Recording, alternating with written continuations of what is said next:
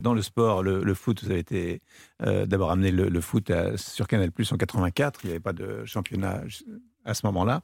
Et puis vous avez été euh, président du Paris Saint-Germain aussi. Mais j'avais un bon euh, directeur délégué, un bon président délégué. Quelles sont vos icônes dans le foot? Bah, L'icône, forcément, c'est la première. J'ai 13 ans. On n'a pas la télé encore, parce qu'on aura la télé qu'au moment où Kennedy va être quasiment assassiné en direct et, et euh, Harvey Oswald derrière lui. Donc mon grand-père à ce moment-là a dit euh, on va acheter la télé parce qu'il commence à se tuer en direct. Mm. Mais avant j'avais pas la télé, donc j'allais chez un copain, j'ai suivi la Coupe du Monde de 58 et j'ai vu cette euh, cette épopée fantastique de l'équipe de Copa, Fontaine, Piantoni, Wisniewski, Jean-Jacques Marcel, extraordinaire, demi-centre comme on disait à l'époque. Et quand en demi-finale on est battu, c'est vrai, 5-2 par le Brésil, mais que le jeu collectif et la manière dont Copa animait et distribuait fait qu'on égalise je me suis dit, le jeu collectif, la vie collective, on peut tout faire. C'est un, exemple, euh, ce qu'on voit en sport, euh, on l'adapte dans la vie?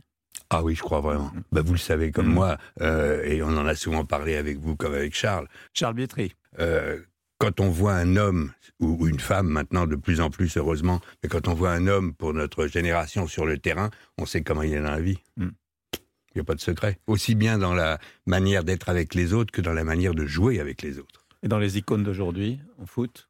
Oh, dans les, dans les icônes d'aujourd'hui, moi j'aime la jeunesse et, les gens qui promettent et qui semblent devoir tenir leurs promesses. Donc évidemment, Mbappé, mais un garçon comme De Bruyne est absolument merveilleux parce qu'il éclaire le jeu comme nos idoles, à vous comme à moi, comme Cruyff, ont éclairé le jeu.